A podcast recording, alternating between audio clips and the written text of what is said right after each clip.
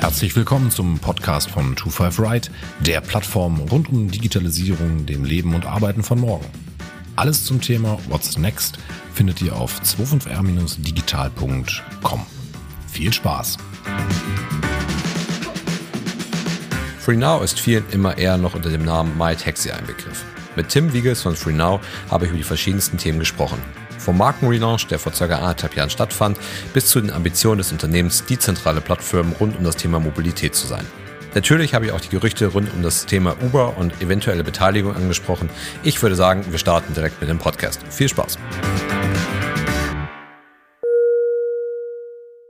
Tim, herzlich willkommen aus dem Podcast. Moin, wie geht's dir? Ja, mir geht's super, so, einem, so wie es einem gehen kann in aktuellen Zeiten. Ja, ja. ja äh, wir wollen heute ein bisschen über das Thema äh, Mobilität und Co. Ähm, sprechen und ähm, unter der Facette mal das ganze Thema Digitalisierung betrachten. Bevor wir in das Thema starten, erzähl doch vielleicht einfach mal kurz, wer bist du und was machst du eigentlich? Ja, klar, kann ich gerne machen. Äh, moin, ich bin Dr. Tim Wiegels. Ich bin der Vice President Data bei FreeNow was viele noch unter MyTaxi kennen werden, auch wenn das schon anderthalb Jahre her ist. Ich glaube, der Name, der Name ist äh, Sticky. Äh, was mache ich da? Ich bin als Vice President Data für alle Data Teams verantwortlich, was bei uns äh, ziemlich standardmäßig aufgestellt ist. Data Engineering Team, Data Science Team, äh, zwei Analytics Teams, eins more für Commercial, eins für die Produktseite und dann noch so diverse kleine Staff Positions, die sich mit Data Governance beschäftigen und Governance, äh, Data Governance und Experimentation und äh, Tracking. Mhm. Bin da jetzt inzwischen seit drei Jahren. Ja. Ja. Okay. Also was muss man sich da unter Data genau alles äh, vorstellen? Also alles, was ihr irgendwie an Daten sammelt und irgendwie nutzen könnt? Oder was ist Genau, das? genau. Also, also wir sind wirklich dafür verantwortlich, dass äh, alles, was in der App passiert, getrackt wird. Auf der, in der App, auf der Webseite, überall, also überall, wo Daten abgegriffen werden können, kümmern wir uns darum, dass die irgendwie in den Data Lake reingehen. Dann kümmern sich Teams darum, dass äh, der Data Lake funktioniert in allererster Hinsicht, dass der überhaupt da ist, dass die Daten da reinkommen, dass die Daten refined werden, dass die Daten dann den anderen Teams zur Verfügung gestellt werden können. Und dann haben wir eben äh, zum einen die Data Scientists, die damit Modelle bauen oder eben auch direkt Data-Produkte, die wir direkt in einer App benutzt werden können, mhm. wie zum Beispiel äh, eine Recommendation Engine, dafür, dass du am Anfang, wenn du die App aufmachst, weißt, wo du die letzten paar Male hingefahren bist und nicht irgendwie wieder alle Adressen eingeben musst. Oder eben auch eine Angebotsnachfrage im Balance, um zu sehen, äh, wo jetzt gerade in der Stadt irgendwie viele Autos äh, gewünscht sind und wenig verfügbar. Und dann einfach die Analysten, die sehr, sehr eng mit allen Stakeholdern zusammenarbeiten. Ob das jetzt Produkt ist, ob das Marketing ist, ob das Operations ist, eben da eng zusammenarbeiten und die äh, Business-Fragen klären. Ja, also ich, ich würde mir das so vorstellen, also ich bin ja auch jemand, der die App jetzt nicht jeden Tag nutzt, ne? also weil ich jetzt nicht in den Städten wohne, wo äh, ihr dort verfügbar seid, aber ja schon relativ viel Berührungspunkte damit.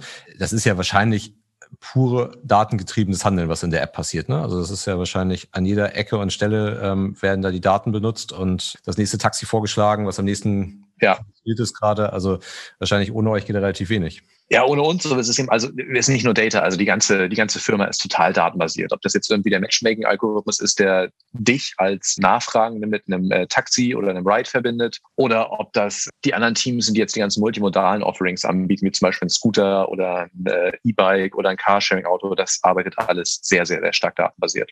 Mhm. Ja. Wie groß ist da dein Team? Äh, mein Team, also Data komplett ist so ungefähr 60, 65 Leute. Ja. Und eben aus allen verschiedenen Bereichen. Ja. Dann haben wir noch ein paar Leute, die direkt in den Märkten sitzen, die direkt zur Data gehören, aber eben auch analytische, äh, analytische Aufgaben übernehmen. Ja. Hm, ja.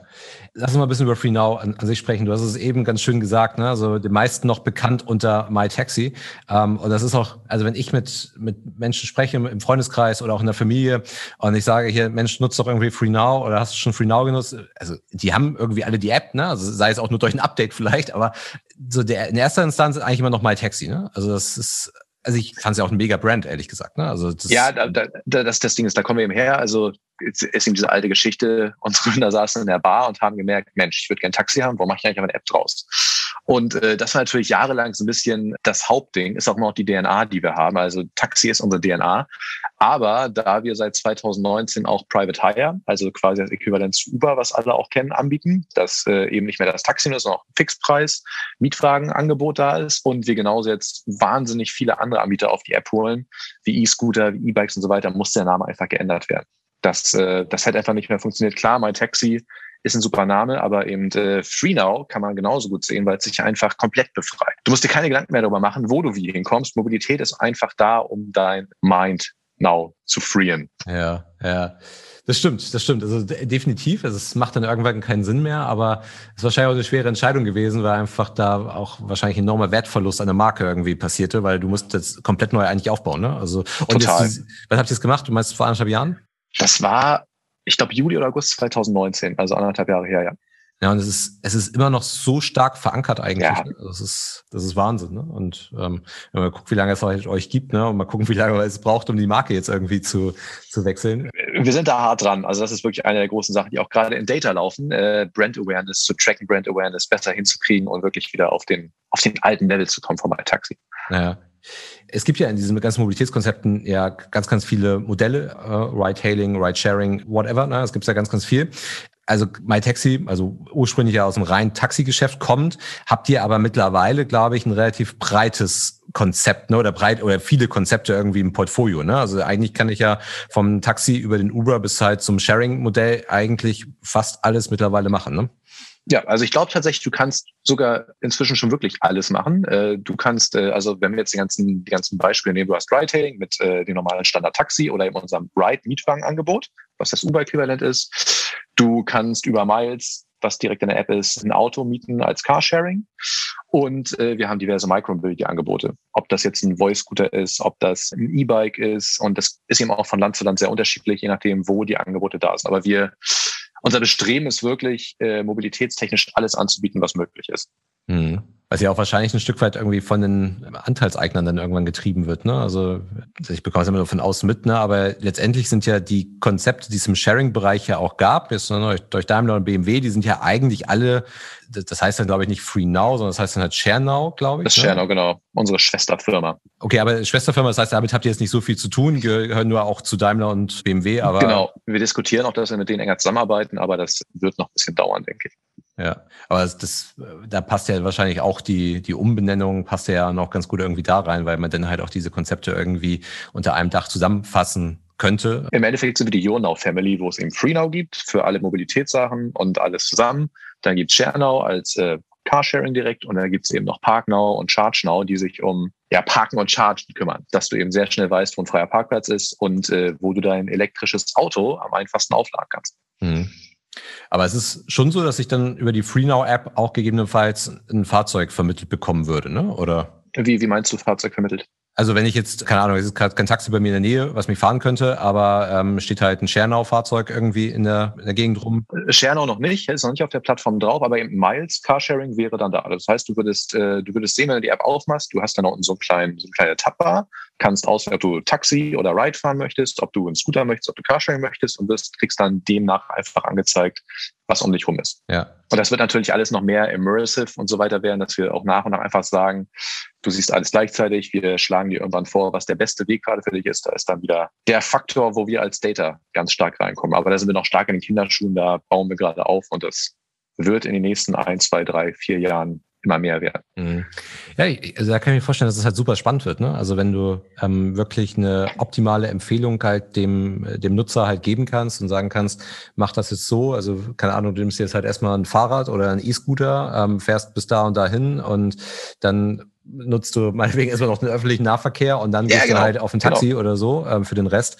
Ich glaube, da hast, hast du schon einen coolen, coolen Use Case, ne? Also wenn, wenn du das wirklich abgebildet bekommst, so.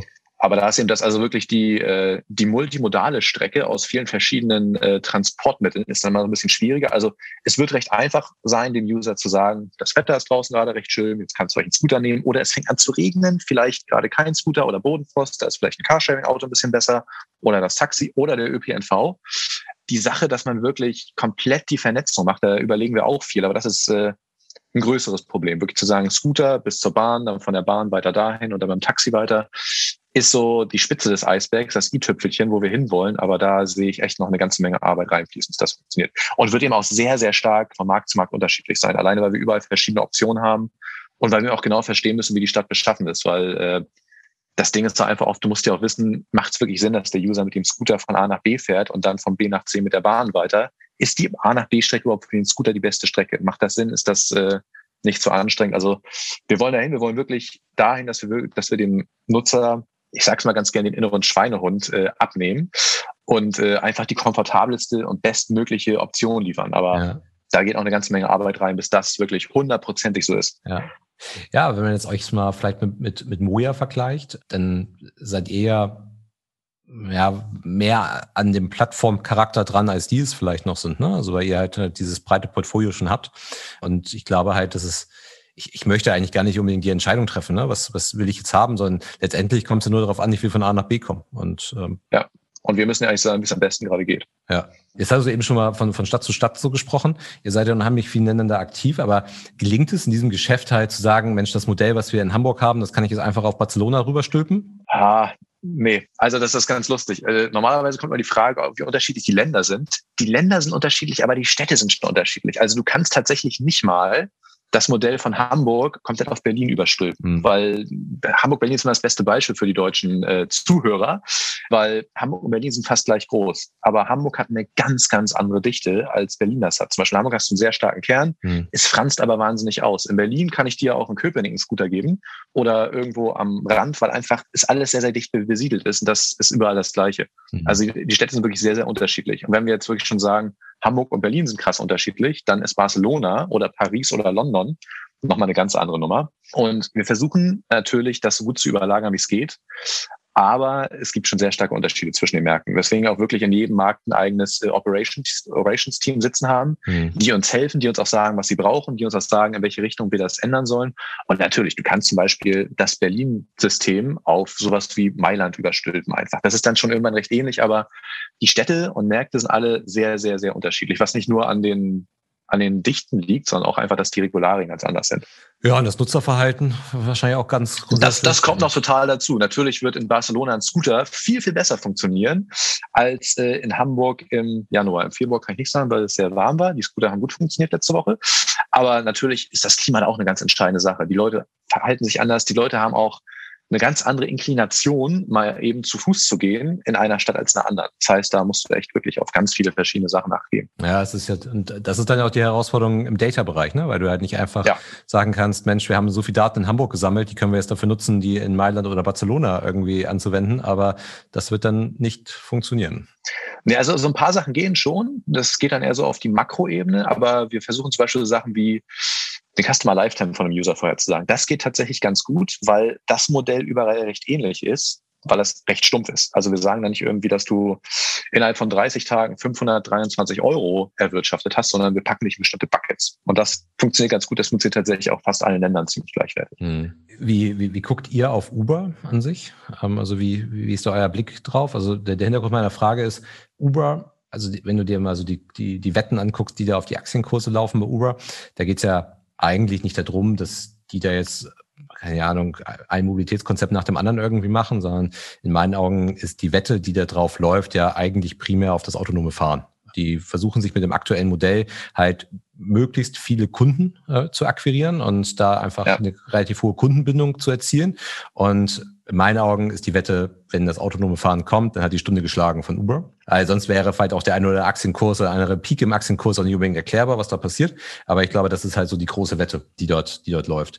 Auch so mit dem Blick in die Zukunft. Wie, wie guckt ihr da drauf auf das Thema? Also äh, sehe ich genauso. Die Frage ist eigentlich, wann das autonome Fahren kommt. Also ich habe vor 20, ich habe vor drei Jahren bei FreeNow angefangen da waren wir alle sehr sicher, das autonome Fahren wird sehr, sehr schnell kommen. Ja. Und haben viel daran gemacht, viel äh, mit verschiedenen Anbietern geredet. Wir sehen jetzt aber, dass es zwei Probleme gibt. Zum einen ist das autonome Fahren tatsächlich noch nicht so weit, wie wir das gerne hätten. Mhm. Es gibt zu wenig Akzeptanz in der Bevölkerung. Und wenn wir jetzt auf den europäischen Markt gucken, das wird in den Staaten ganz anders sein. Ich glaube, in den Staaten kann das schneller kommen. Aber wir haben einfach einen sehr viel stärker regulierten Markt. Ob wir jetzt irgendwie auf die DSGVO gucken, ob wir auf die Straßenverkehrsordnung gucken auch wenn das autonome Fahren funktioniert, sind da, glaube ich, politisch und gesetzlich noch ganz, ganz, ganz andere Fragen und Probleme zu klären, bevor das wirklich losgeht. Ja. Also ich hätte, vor drei Jahren hätte ich dir gesagt, ja, fünf Jahre, bin ich sicher, finde ich total geil, freue ich mich drauf. Inzwischen würde ich sagen, wenn wir es vor 2030 sehen, dann äh, so wirklich breit aufgestellt, dann ist das schon krass. Also mhm. ich glaube, da geht noch ein bisschen mehr Zeit rein. Ja, also wenn man sich mal so die anderen Märkte anguckt, USA oder auch die asiatischen Märkte anguckt, das ist ja, also klar, da fahren jetzt auch auf den öffentlichen Straßen noch nicht die Also ist nicht in breiter Masse, ne? Das sind eher so Testfahrzeuge, die da mal fahren. Genau. Aber ich glaube auch grundsätzlich könnte es dort einfacher durchsetzbar sein und sie, ja, sie, sie testen in meinen Augen viel, viel mehr, ne? Weil da, wo du ja. so geschlossene Räume halt hast, ne, sei es in Parks oder wo du mal Fahrzeuge brauchst, da fahren diese Fahrzeuge dann halt schon, weil du unter kontrollierten Bedingungen mal was testen kannst. Und genau. da habe ich den Eindruck, dass es halt in Deutschland noch nicht so ist, beziehungsweise man versucht auf andere Konzepte zu gehen, ne? Dass ich erst so autonomes Fahren in Form von Ketten, ne? Also ich kann mich halt irgendwie als LKW in eine Kette reinhängen und dann werde ich da erstmal so ein Stück weit fremdgesteuert. Ich glaube, sowas versucht man da eher zu machen, als es das komplett selbstfahrende Auto. Und du hast den einen großen Unterschied. Also China hat einfach einen wahnsinnigen Vorteil. Also nebenbei, wir haben auch schon ein paar Sachen autonom auf der Straße. Wir haben, glaube ich, so eine Buslinie in Hamburg, die in der Hafen City hin und her fährt autonom. Das ist schon da. Aber China hat einfach den krassen Vorteil, dass die Städte einfach sehr viel smarter sind. Also das ist was, wo wir in Europa einfach noch ein ganzes Stück weiter hinten dran hängen. Aber um das autonome Fahren voll hinzukriegen, musst du einfach die Stadt komplett durchgeroutet haben. Das heißt, du musst wirklich genau wissen, wo ist eine Baustelle, wo ist irgendein Spurwechsel, wo ist dies, wo ist das. Das muss alles da sein. Und da sind äh, die chinesischen Städte einfach uns meilenweit voraus. Deswegen ist es da auch, glaube ich, viel einfacher, das Ganze auf die Straße zu schicken, weil du einfach ganz klar sagen kannst, die Route wird jetzt autonom gefahren, das funktioniert, die haben wir komplett überwacht, das läuft. Und sowas haben wir einfach in, in Deutschland nicht, in Europa tatsächlich auch nicht. Da will ich, glaube ich, am ehesten hätte man wahrscheinlich sowas wie London, weil da überall CCTV ist. Aber sonst hast du dann Europa recht wenig, was so krass schon ausgebaut ist. Ja, mein Eindruck darauf ist ja, also ich sehe es ähnlich wie du. Also es wird, glaube ich, ein bisschen überschätzt, was die Geschwindigkeit angeht. Auch wenn wir ja immer Leider. im Technologie- und Digitalisierungsbereich ja immer sagen, eigentlich wird die Geschwindigkeit grundsätzlich immer unterschätzt, weil es passiert alles äh, immer schneller. Äh, alle Entwicklungen passieren eigentlich immer schneller. Aber ich wie gesagt, ich habe den Eindruck, es wird ein bisschen überschätzt, was das Thema Geschwindigkeit angeht. Aber die Auswirkungen, was passiert, wenn das wirklich kommt, die werden deutlich unterschätzt. Die, die werden deutlich unterschätzt. Also das ist, äh, das ist natürlich auch eine Sache, auf die wir hinarbeiten. Also sobald autonome Fahrzeuge da sind, braucht eigentlich keiner mehr sein eigenes Auto. Da sind auch, also jetzt auch was gar nicht mit Freenow zu tun Was ich immer ganz spannend finde, ist, Leute werden viel mehr in große Straßen, in großen Städten ziehen, wo die Wohnungen gerade einfach billig sind, weil alles ist irgendwann elektrisch. Du hast autonome Fahrzeuge. Es wird alles geregelt mit 50 kmh fahren. Es gibt kein Gehupe mehr und nichts. Also da wird sich wahnsinnig viel ändern. Und das große Problem, was wir gerade haben, wir kommen nicht so gut in den nicht urbanen Raum. Einfach nur, weil die Dichte da nicht gegeben ist. Das ist schwierig, da wirklich viel anzubieten. Das wird sich mit autonomen Fahrzeugen komplett verändern. Also sobald du das hast, kann das Fahrzeug dahin fahren, wo es will und äh, du kannst Leute ganz schnell einsammeln. Ja, es wird halt gesellschaftlich erstmal viel verändern. Also du, klar, die ganzen Jobs, die du jetzt halt gerade hast im Mobilitätsbereich, die brauchst du eigentlich nicht mehr. Man sieht das ja jetzt schon bei U-Bahn oder sowas. Also da sind wir, ich glaube, in Hamburg fährt auch die eine oder andere U-Bahn-Linie schon äh, selbstständig, aber da sind andere Städte ja schon deutlich weiter, was das angeht. Also gerade in, bei Flughäfen oder sowas, da fährt ja gar keine Bahn mehr irgendwie durch einen Fahrer irgendwie gesteuert. Ja. Und ich glaube halt, das wird gesellschaftlich einige Verwerfungen mit sich bringen, weil wir halt ganz viele Jobs im Mobilitätsbereich gar nicht mehr brauchen. Ne? Also wir brauchen dann halt die, die Software-Engineers, wir brauchen die Data Scientisten und so weiter und so fort. Aber du brauchst halt eben nicht mehr den U-Bahn-Fahrer, nicht mehr den Busfahrer, den Taxifahrer. Ja? Also das stirbt eine komplette Branche aus, ja. Ähm, wenn das ich, ich, glaube, ich, ich glaube, es wird auch langsam gehen, weil am Anfang werden noch viel die Leute einfach drinnen sitzen, um was zu checken oder einfach um den Kunden das Gefühl zu geben. Also wenn ich zum Beispiel uns angucke, ich glaube nicht, dass plötzlich alle Taxifahrer und alle Ride- oder, oder Mietwagenfahrer plötzlich nicht mehr gebraucht werden. Du wirst, du wirst eine hohe Akzeptanz in der Gesellschaft haben. Du wirst aber auch genauso gut meine Oma, meine Eltern haben, die dann sagen, nee, in so ein Auto steigen die ein. Da habe ich über haben jemand, der mich fährt. Dass da die Unfälle viel mehr sind, ist eine ganz andere Sache. Aber das wird, glaube ich, der, der Umschwung wird kommen, aber ich glaube, das wird dann ein sehr schleichender Prozess sein. Definitiv. Also das haben wir auch in jeglichen Entwicklungen gesehen. Also ich kann mir vorstellen, dass, also wenn der Komfort wirklich hoch ist und der Mehrwert stark ist, also umso stärker der Mehrwert, umso stärker, oder umso schneller bewegt sich das eigentlich nachher, das Rad. Aber klar, das wird jetzt nicht von heute auf morgen sein, weil die Technologie auch nicht von heute auf morgen im Massenmarkt drin ist, ne? Also jedes Auto sofort autonom ist. Das sehen wir jetzt schon bei der Umstellung auf die Elektroantriebe. Also ich meine, egal wo die Reise hingeht, ne? Also ob das jetzt Akkus sein werden später oder Wasserstoff sein wird, wir werden irgendwie Elektromotoren haben. Egal was wir, was wir dort haben werden und egal ob wir auch eventuell ein Flugtaxi haben, wir haben Elektromotoren, aber selbst diese Umstellung passiert ja schon recht langsam. Ne? Wenn man mal zurückguckt, wann der erste Tesla auf die Straße gegangen ist, äh, das ist ja schon wahnsinnig lange her, zumindest so in diesen Zyklen, wo, wie man sonst eigentlich so denkt in, diesen, äh, in dieser Entwicklung. Aber auch, auch so ein Stadtbild wird sich ja eigentlich komplett verändern. Ne? Also wir haben meine, okay, es regen sich gerade irgendwie alle auf, dass diese Scooter überall rumstehen ähm, und man immer drüber fällt und die auch meistens eher liegen statt stehen. Ja. Aber ich meine, brauchen wir in der Hamburger Innenstadt noch Parkplätze, ne? wenn es soweit ist. Ja, genau. Und, und das ist zum Beispiel eine Sache, die London fängt jetzt ja bald an und auch ein paar andere Stellen auch dieses Modell, dass du Parkplätze wegrationalisierst und dann einen Scooterparkplatz machst. Dann hast du eben alle 50 Meter eine Stelle, wo die Scooter abgestellt werden können. Und dann ist das schon wieder ganz was anderes. Das ist auch genauso. Ich wohne in Hamburg im dicht besiedelten Stadtteil und wir haben hier Autos rumstehen, die einfach nur rumstehen. Das ist auch totaler Quatsch. Das ist auch eine Sache, die sich dann. Die halten den Parkplatz voll. Ja, genau, die halten den Parkplatz oder, oder die, die sammeln den Müll von den Linden, der runterfällt und werden klebrig. Das ist, glaube ich, das andere große Ding. Aber das wird, glaube ich, das größte, die größte Sache sein, dass wir die ganzen kleinen Seitenstraßen wieder für, für andere Sachen haben und nicht für Parkplätze was großartig wird. Ja, aber wie könnte sich denn da Free Now denn irgendwie entwickeln? Also, weil ihr seid ja letztendlich, also gerade so im Taxibereich, ja nur die Plattform. Und klar, jetzt kannst du bei, bei Uber, kannst du ja auch sagen, es ist ja nur die Plattform. Die sind ja alle nicht bei Uber angestellt, die Fahrer. Auch wenn dir eine Regierung auf diesem Planeten das vielleicht ganz gerne so haben wollen würde.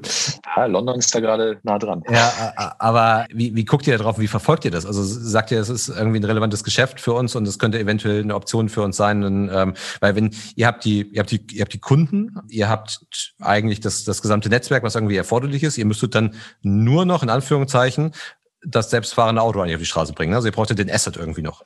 Ganz ehrlich, das, das ist gerade genau unser Plan. Deswegen äh, stellen wir uns immer breiter auf. Deswegen kriegen wir immer mehr neue Mobilitäts Mobilitätslösungen auf die App. Und wenn du es ganz genau nimmst, äh, wenn du die App jetzt aufmachst und ob da jetzt noch ein autonomes äh, Taxi dabei ist oder nicht, macht eigentlich keinen Unterschied mehr. Das heißt, für den, für den Nutzer selber sollte es auch tatsächlich keinen Unterschied machen, weil der die App öffnet und der will einfach die einfachste und schnellste Möglichkeit haben, von A nach B zu, äh, zu kommen.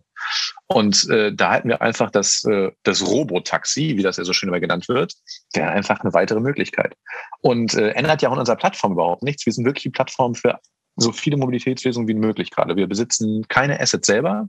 Das sitzt alles überall anders. Wir machen wirklich das Matchmaking. Ja. Und ob da jetzt das Robotaxi mit drin ist, was hoffentlich bald passiert, dann äh, ja. wird das einfach nur die Möglichkeiten des Kunden erweitern. Wobei es das Spiel ja schon dahingehend verändern könnte, dass ihr durchaus auch auf eigene Assets gehen könntet. Ne? Also ihr könntet ja, wobei die Frage ist, ob das in eurem Interesse ist. Ne? Also zu sagen, wir schaffen uns ein eigenes Asset an. Aber naja, deswegen habt ihr ja vielleicht auch die, die Hersteller im Hintergrund. Genau, ja, das kann, ja, ich, ich glaube wirklich, wir werden in die Asset-Richtung gehen. Das, äh, wir hatten eine Weile einen Scooter-Anbieter, Hive, mhm. Den haben wir auch immer noch, aber das ist äh, Operational Business ist da zu anstrengend. Das heißt, für uns macht es wirklich viel mehr Sinn, uns darauf zu konzentrieren, ja. die verschiedenen Möglichkeiten zu sammeln und äh, zu verteilen. Ja, die, die Frage, die sich mir halt nur stellt, ist, ob es halt jemanden geben wird, der Interesse hat, nur die Operation zu machen. Also zu sagen. Ja, äh, ja, das, das, das, das, hast, das hast du jetzt tatsächlich schon. Du hast jetzt, äh, du hast jetzt schon, wenn wir alleine mal unsere, unsere, unsere Fahrer angucken, das ist ja genau das. Die Fahrer haben kleinere Firmen, kleinere Taxifirmen, wo sie verschiedene Autos haben und die auf unsere Plattform packen. Das Gleiche kann genauso gut passieren, dass sich in Zukunft äh, Leute 20 Robotaxis kaufen, damit eine Firma aufmachen und die bei uns auf die Plattform setzen. Ja. Also da, da bin ich mir sehr sicher, dass das, das wird sich genauso weiter fortsetzen wie jetzt auch. Es wird vielleicht auch was Größeres geben. Tesla hat ja immer noch die große, das, das, das, das schlummert noch so ein bisschen, dass Tesla theoretisch einfach den Schalter umlegen könnte und plötzlich eine Million Robotaxis hätte. Klar, die bräuchten aber dann trotzdem jemanden, der die vermittelt. Von daher, das. Äh ja, das ist äh, genau. Und Tesla hätte die vielleicht sogar selber noch. Also, wenn man halt auf diese ganzen Plattformmodelle guckt, ne, also nehmen wir jetzt mal zum Beispiel den Handel mal, um das, das, das einfachste Beispiel irgendwie zu haben. Dann gab es halt früher irgendwie die ganzen auch kleineren Händler. Dann kommt Amazon als Plattform, ist mal ganz vereinfacht dargestellt. Und die, die Händler bieten, äh, binden sich halt an Amazon an, weil sie letztendlich gar keine andere Wahl mehr haben, das zu tun. Ne? Und es müsste man ja auch die Frage stellen, ich will jetzt hier kein politisches Fass aufmachen, aber ähm, hätte jetzt das Taxiunternehmen überhaupt eine andere Wahl, Wahl ne, sich zu sagen, ich mache eine eigene App? Wahrscheinlich nicht, sondern sie müssten sich halt irgendwie einer Plattform anschließen. Ne? Egal erstmal, wie die Plattform heißt. Sie, sie sind eigentlich schon in diesem Plattform-Game irgendwie so stark drin, dass sie, also das Geschäft an sich, ne, dass sie eigentlich gar keine andere Chance haben. So, und das heißt, während man im Handel ja immer so sagt, Mensch, äh, man muss als kleiner Händler, der bei Amazon auf dem Marketplace aktiv ist, halt darauf achten, dass man nicht zum Amazon-Mitarbeiter ohne Mindestlohn wird, muss man das im Mobilitätssektor ja auch machen. Ne? Also ich, man dreht das ja so ein bisschen um. Während es Taxis gab und dann FreeNow oder MyTaxi gekommen ist, gibt es jetzt zuerst die Plattform und dann kommt eigentlich die Operation erst dazu. Also und da, ja, also würdest du heute noch wenn du jetzt in Hamburg ein kleiner Händler bist, so in den Randbereichen, noch ein Einzelhandelsgeschäft aufmachen? Wahrscheinlich nicht. So, und, ja, stimmt. Und da stelle ich mir halt die Frage, ob es dann halt wirklich jemanden gibt, der Operation macht. Also zumindest so kleinteilig. Ne? Also ich glaube, ähm, im großen Stil, äh, siehst du das ja jetzt auch, ne? Also ich meine, VW mit Moja, ähm, die was die auf die Beine stellen dort, ne? Mit ja, nicht komplett eigenem Auto, aber ähm, also nicht komplett neuer Basis, aber ja, eigentlich schon ein eigenes Auto dafür. Das ist ja klar, das, das machen die, aber ich glaube, das sind dann halt eher größere Dimensionen. Ne? Und dann ist halt die Frage, haben die nicht eventuell auch Interesse, die eigene Plattform irgendwie zu werden?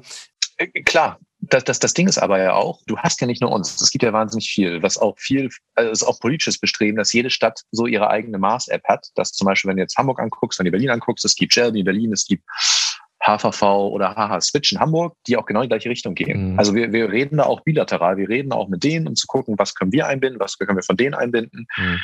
Es wird irgendwann so sein, dass auch, auch der Taxifahrer sich entscheiden kann, möchte er zu uns kommen, möchte er dahin kommen am sinnvollsten ist es, wenn er überall drauf ist, weil es sollte auch dem Anbieter egal sein, wo er über gebucht wird. Hauptsache wird gebucht. Ja. Und Hauptsache wird so oft gebucht wie möglich. Ja. Wenn man, jetzt haben wir eben über das autonome Fahren gesprochen. Was seht ihr da noch so für, für, für Sachen? Also was, was könnte da noch so kommen in der, in der Zukunft? Ich meine, klar, Flugtaxis und ich glaube, äh, euer Geschäftsführer Marc Berg, der sagt ja auch irgendwie, Flugtaxis kommen äh, vor den Roboterautos in die Städte. Ja. Sagt ja so, das ist so das nächste Big Thing, was da irgendwie kommen könnte dann?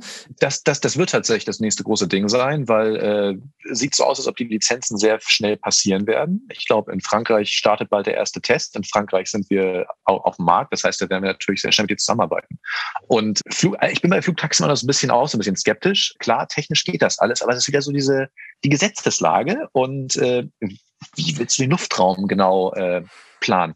Ich glaube trotzdem, dass das sehr viel einfacher ist, als dass wir die Robotaxis kriegen. Das heißt, so Flugtaxis in fünf Jahren zwischen Innenstadt und zwischen Flughafen, das wird ein Standard werden. Volocopter ist da ziemlich nah dran und wie gesagt, also der Test in Paris äh, steht vor der Tür. Das wird irgendwann passieren. Ja. Aber klar, ne, diese Regulatorik, die es da gibt, das ist du siehst das ja auch bei Amazon, ne? also wenn wir überhaupt mal darüber sprechen, Pakete auszuliefern, ist es ja auch die Frage, die, die haben es, also die, die scheitern ja schon in den Tests, ne? also nicht das, nicht technisch, sondern schon an der Regulatorik, ne? also das halt, also, und das ist eine Amazon-Drohne über eine deutsche Innenstadt fliegt, ein Paket ausliefert. Also wahrscheinlich wird es irgendwann kommen, ne? Und dann kann sich auch die Politik nicht unbedingt dagegen stemmen, wahrscheinlich. Aber aber, aber das, wird, das wird wahrscheinlich genauso passieren, wie du es gerade gesagt hast. Wenn irgendwann so dieser erste äh, Schnips da ist, wenn der Volocopter fliegt, warum soll die Drohne nicht fliegen? Ich glaube, dann geht das echt. Sobald dieser Luftraum offen ist, wird das ganz, ganz schnell gehen. Genauso wie es mit den Robotaxis gehen wird. Wenn eins da ist, dann geht das äh, fix und wird funktionieren. Ja. Das ist so. Und ich meine, die, die Tests machen sie ja jetzt auch, ich, ich glaube, Lilium, ich weiß nicht, wo Volocopter testet, aber Lilium testet ja, glaube ich, in Dubai oder irgendwo in den Emiraten. Also ja. sagen, also ja, haben genau. wir nicht nur gute Wetterbedingungen, sondern wir haben dort halt auch plattes Land und das ganz, ganz weit. Da können wir halt viel fliegen und im Zweifel passiert da nichts. Die ja, was ich ja an, an denen ganz, also ich bin da eh nicht skeptisch, so wie du. Mal gucken, wo sich das wirklich hinentwickelt. Da gibt es ja einige Kandidaten in Deutschland, die da deutlich größere Wetten drauf eingehen auf das Thema, auch, auch in der Politik. Aber ich bin da noch so ein bisschen, bisschen skeptisch. Was ich aber bei denen ganz cool finde eigentlich ist, sie setzen von vornherein auf ein starkes Vertrauen. Also sie sagen halt, da steigt erst ein Mensch ein, wenn wir auch die absolute Gewissheit haben, dass das funktioniert, technisch funktioniert. Und ich glaube, dass damit tun sie sich einen großen Gefallen, weil wenn, das ist ja wie bei vielen Sachen, hätte das Auto zu, also das normale Kfz zu viele Unfälle gehabt, dann hätte, wäre das, hätte sich das gar nicht so entwickelt, wo wir heute sind.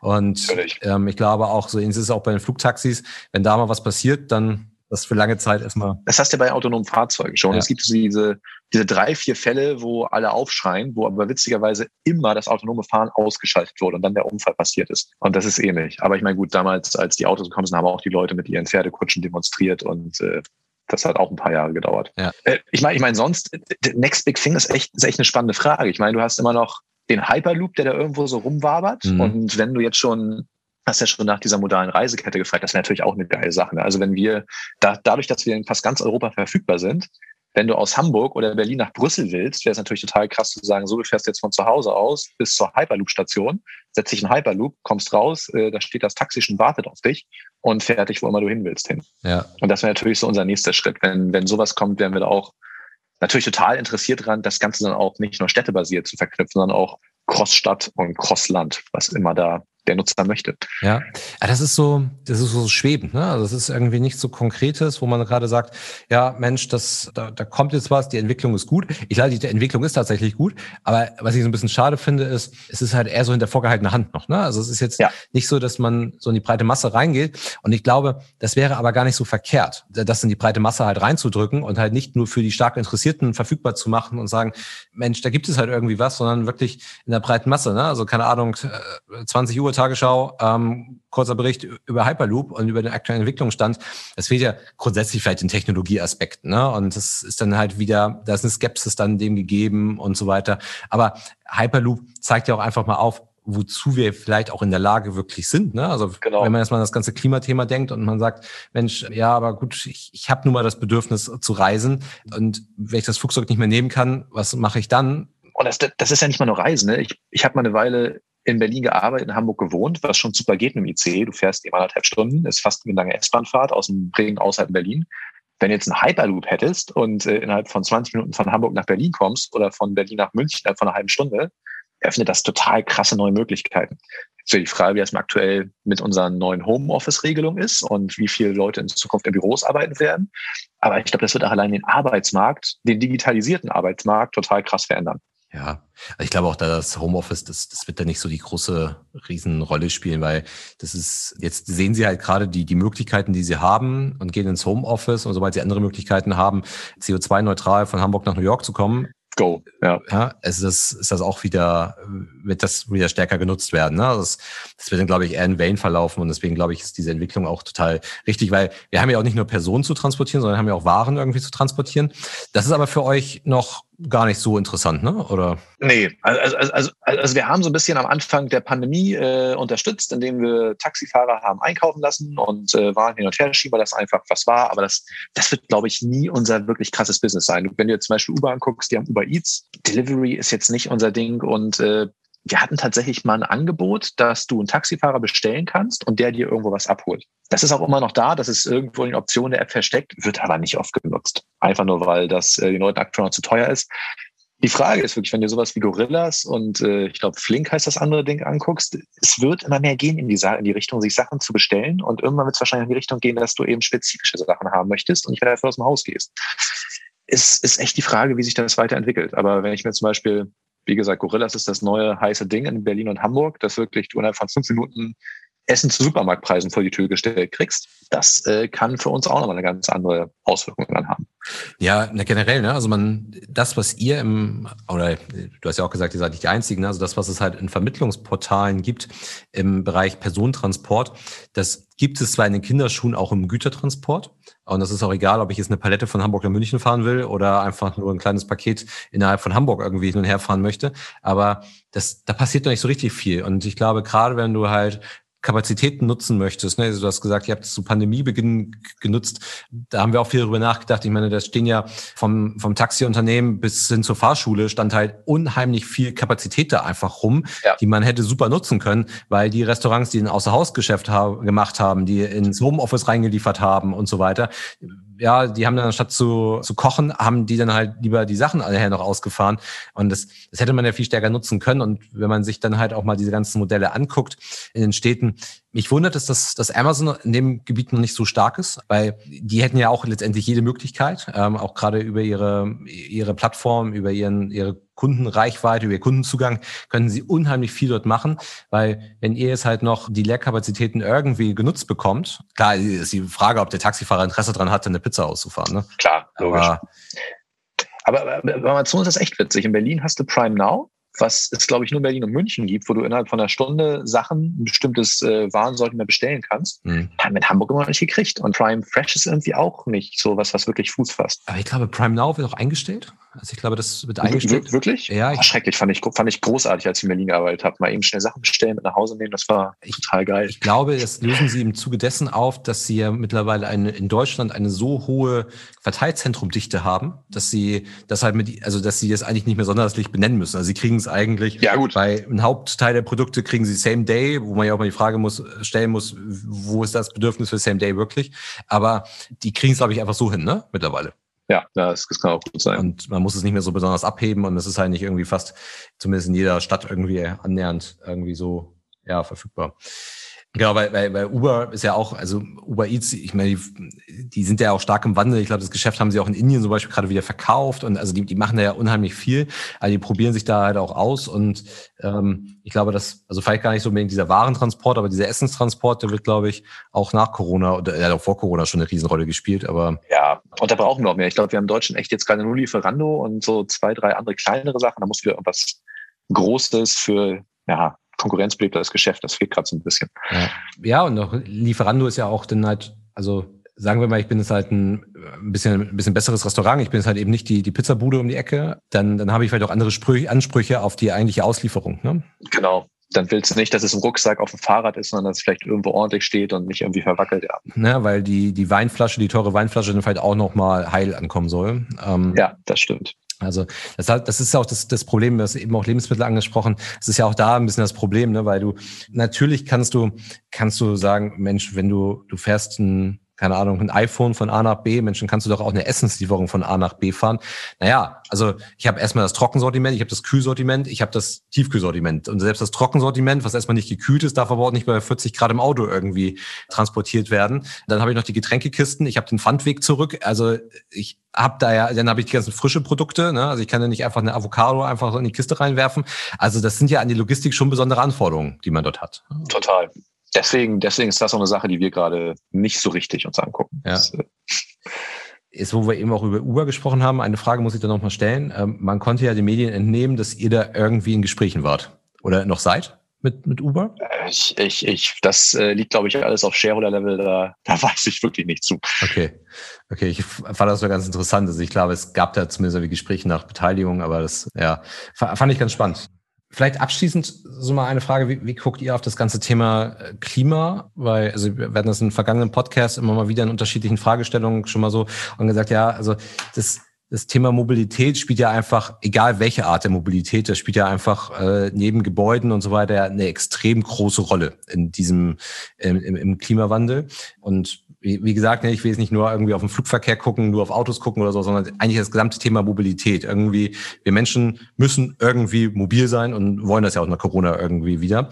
Sagt ihr da eher, ja, also wir sind ja letztendlich nur die Plattform und wie das Vehikel dann nachher betrieben wird und das ist in der Operation, das ist uns egal oder ähm, seid ihr da anders davor? Und nee, nee, da, da, sind, da sind wir komplett anders. Wir haben uns gerade der Climate Pledge angeschlossen von Amazon und wir sagen, wir wollen bis 2030 komplett CO2-neutral sein.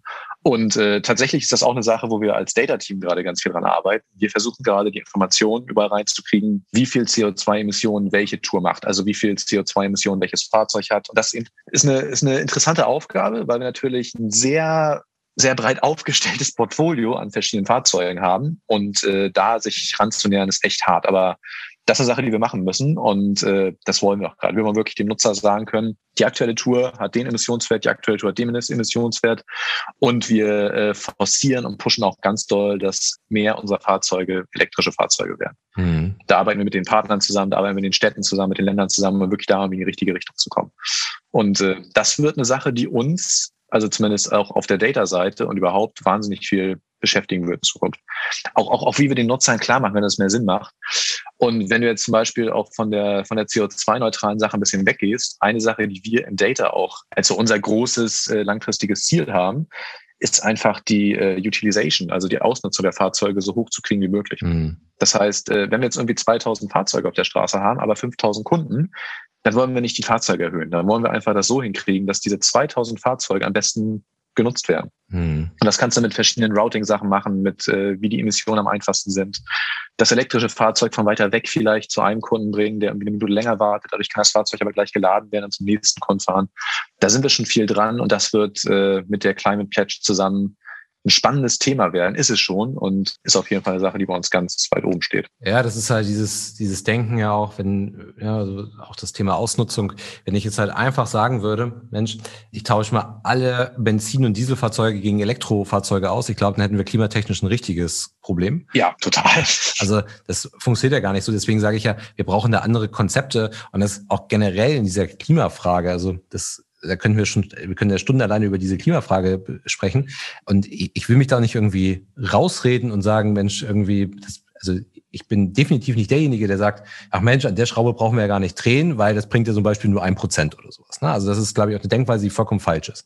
Aber was uns Corona auch aufgezeigt hat, ist, und ich weiß, das ist jetzt die Denkweise vielleicht von einem oder anderen Ölkonzern oder so, aber wenn man da mal wirklich reinguckt, in, was Corona aufgezeigt hat, ist, selbst wenn wir die Mobilität runterfahren, und es wird weniger produziert und so weiter und so fort. Hat uns das ja irgendwie aufgezeigt, dass der CO2-Ausstoß gar nicht in der Form runtergegangen ist, wie wir ihn vielleicht runterdrücken müssen. Was ich da, so, und jetzt kriege ich da häufig als Kritik zu hören, ja, aber das ist die Denkweise von Ölkonzernen und die versuchen damit ihre Weste reinzuwaschen mit dieser Argumentation. Ich sage eigentlich nur, was fatal wäre, wäre, wenn wir auf Konzepte setzen und diese Konzepte uns am Ende, also seien sie noch so einschneidend, uns am Ende nicht zum Ziel führen. Ja. Und weshalb ich glaube, dass wir auch andere Denkweisen dort erlauben müssen. Wie schaffen wir es halt durch den Einsatz von Technologie, von äh, was auch immer, den, den CO2-Ausstoß so zu reduzieren, sei es halt durch vernünftige Sharing-Konzepte, ne, durch einfach einen anderen Ansatz in der Mobilität, weil immer nur runterdrücken, runterdrücken, runterdrücken, wir müssen weniger Auto fahren, wir sollen keine Kreuzfahrt mehr machen. Ja, alles fein, ne? Aber wenn uns das nicht zum Ziel führt, dann haben wir außer Einschnitte am Ende nichts erreicht. Nee, das, das, das wirklich Wichtige, was, was passieren muss, ist, die Menschen wollen das alles. Jeder will von A nach B kommen. Wir müssen es einfach so einfach machen wie möglich. Und wenn mein Traum ist mal so ein bisschen, ich, äh, wie bieten wir der App was an, die Leuten einfach klar macht, ich muss jetzt kein neues Auto kaufen. Ich brauche jetzt kein Auto mehr. Natürlich ist das eine Sache, die du erst nachgelagert nach zehn Jahren siehst, weil die Autoproduktion langsam runtergehen wird für selbstgenutzte Fahrzeuge und alle, die da sind, werden besser genutzt werden. Aber das wird eben auch bei der Produktion den CO2-Ausstoß irgendwann verringern. Ja. Und das ist eben das Long-Term-Goal. Mach so einfach wie möglich für die Menschen, weil Menschen sind von Natur aus nicht äh, so, dass sie irgendwie alles so machen wollen, wie es am besten ist, sondern wie es, am, wie es für sie am einfachsten ist. Und das ist das, wo wir hin müssen. Das müssen wir eben dann in die Richtung treiben, dass das auch ein positives Outcome für den Planeten hat. Genau. Und, und dann musst du gar nicht mehr groß überzeugen. Ne? Also wenn es genau, das. Wenn der Mehrwert da ist, dann, dann musst du gar nicht mehr überzeugen, das zu tun. Und eventuell, es ist ja, das ganze Thema Klima ist ja und CO2-Ausstoß und ähm, auch Nachhaltigkeit, das ist ja in der Gesellschaft ein enorm hohes Verzichtsthema. Und ich weiß gar nicht, ob das so richtig ist. Also, nee, sagen wir es anders. Ich, ich glaube, dass das nicht richtig ist. Ich glaube, dass nee, Menschen, Menschen wollen nicht verzichten. Menschen wollen nicht verzichten. Menschen wollen Sachen so machen, wie es für sie am einfachsten ist. Und das auch so, wir, wir müssen, wir sollen, wir dürfen keine Überzeugungsarbeit leisten wollen, weil das immer so ein bisschen, jetzt will man mir was wegnehmen, mein Auto, mein Zuhause, das ist, für die Deutschen ist das was anderes. Und wir müssen einfach klar machen, dass es einfacher geht. Ja. Und das ist der einzige Weg. Ja. Und dann, dann muss Menschen, Menschen müssen selber herausfinden, was besser geht und nicht irgendwie das aufgerückt kriegen. Dann äh, funktioniert es nicht. Ja, sie brauchen manchmal den Impuls, ne? ähm, um mal zu sehen, was es noch so alles gibt. Aber ich glaube auch, ne, wenn du dann, wenn du es so, so convenient wie möglich irgendwie gestaltest, dass der Weg ist einfacher. Also der Weg ist einfacher, als irgendwie den Messias zu spielen und immer wieder zu predigen, ähm, verzichtet doch bitte, mach doch bitte. Also das ist wie, das ist wie, wie mit Corona-Beschränkungen. Ne? Also Klar. da immer den Messias zu sagen und wir appellieren an eure Vernunft und so weiter. Ja, gut. Irgendwann ist das vorbei. Nee, es muss gut funktionieren und dann wird es auch funktionieren. Ja. Ja, super. Wir sind schon wieder fast am Ende, schon wieder fast eine Stunde gesprochen, Tim. Aber ich glaube, das war ein guter Abschluss. Dir vielen, vielen Dank. Hat mir super viel Spaß gemacht. Danke dir. Spannendes mir Thema, auch. spannende Entwicklung da bei euch. Und äh, bin gespannt, was ihr da noch so macht. Ja, ich auch. Das, äh, es wird auf jeden Fall spannend bleiben. Ja, wir bleiben da dran. Alles klar. Super. Gut. Tschüss, tschüss. Danke dir. Ciao.